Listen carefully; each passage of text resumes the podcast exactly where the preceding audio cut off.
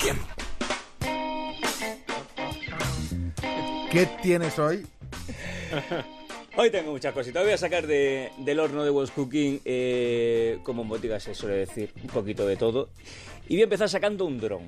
Venga, que, yo, creo que voy a hacer una... una... Pero no el que se estrelló en, en Hydro. No. No, cuidado. con- No, no, no, no, Más no, porque no, ya ha habido dos. o sea que- De hecho, me gustan tanto los drones que yo creo que voy a hacer una subsección en este programa que se llame algo así como Ponga un dron en su vida. Hombre, un dron en su vida. Bueno, eh, os hablo de un dron, pero que no es un dron cualquiera, porque yo creo, y posiblemente lo es, el dron más listo de España.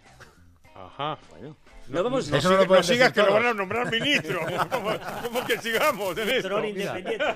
Oye, pues lo mejor no es mala idea. La cuestión, ¿no? Vamos a ir a. Barcelona, a Cataluña en concreto. eh, vamos a hablar de una empresa que se llama Citep y que ha desarrollado una nueva línea de drones que son muy especiales. ¿Y por qué son tan especiales? Porque están dotados de una tecnología que se llama de geolocalización de datos. Están dotados con unas cámaras de altísima preci- de precisión. Están, eh, tienen también un software que son capaces de analizar, de ver eh, un montón de datos, incluso te digo, desde cómo es una grieta con precisión milimétrica hasta captar la temperatura de cualquier sitio donde, donde lo lleves. Eh, este dron eh, va dotado también con una tecnología que evita que choque y además con una- un módulo de carga para poder eh, llevar cosas. Con toda Anda. esta tecnología, el dron puede llegar a lugares de muy difícil acceso, me estoy refiriendo a grandes infraestructuras como un puente, como un gran edificio, y evitar así peligros a los trabajadores, como nos cuenta Víctor Barajas. sería la junta de un puente de una autopista, la junta de neopreno, que tiene eh, cambios de estructura a partir del frío, calor, verano, invierno.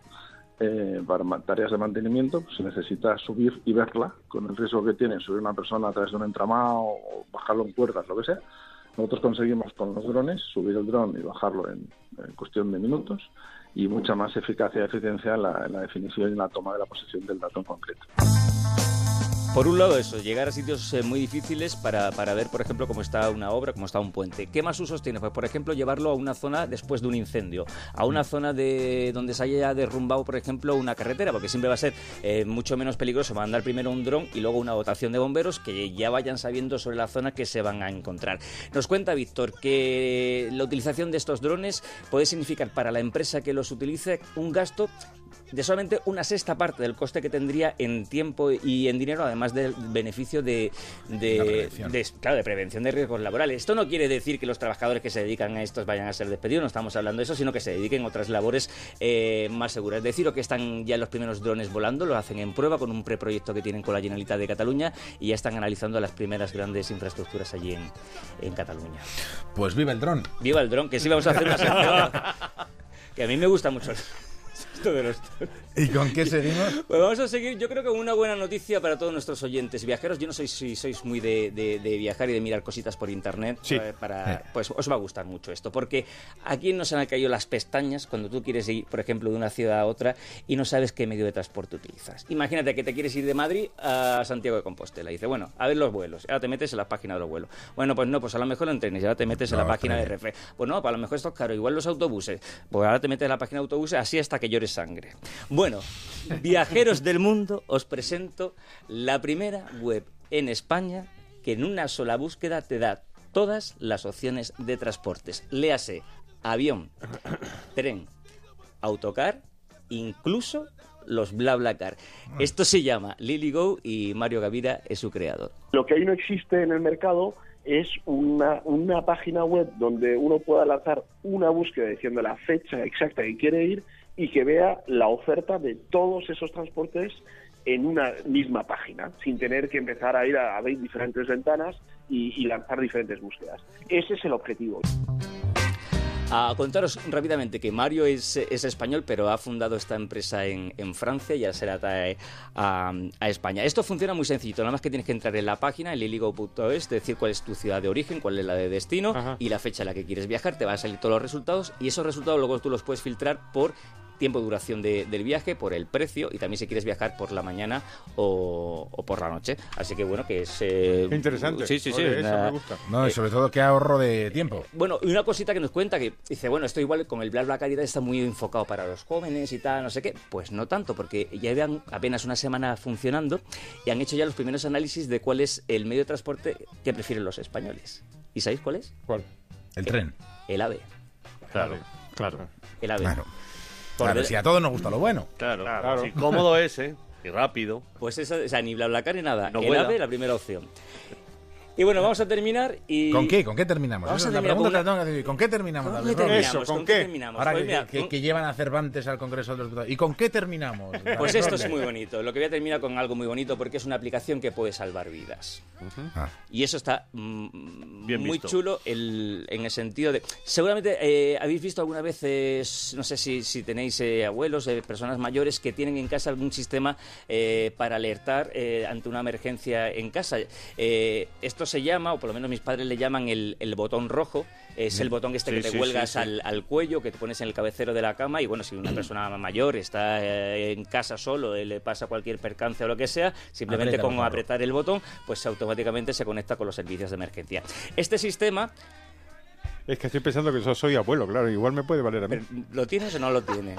A lo mejor, a lo mejor debería tenerlo. Bueno, pues a lo mejor te Lo voy a dar en la puerta del solución. estudio. A lo mejor te voy a dar la solución. ¿Por qué? Porque este sistema del botón rojo tiene un pequeño problema y es que está asociado al teléfono fijo de casa. Es decir, si te ocurre algo fuera de, de- en la calle, el, el botón rojo no, no sirve. Entonces, lo que yo traigo aquí es una posible solución que es llevar el teléfono, el, el botón rojo al teléfono calle. móvil a través de una aplicación.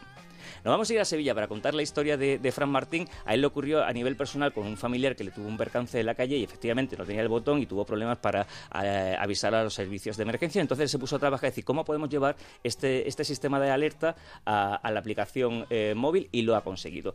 ¿Cómo se llama la aplicación? Pues el botón rojo, como se va a llamar.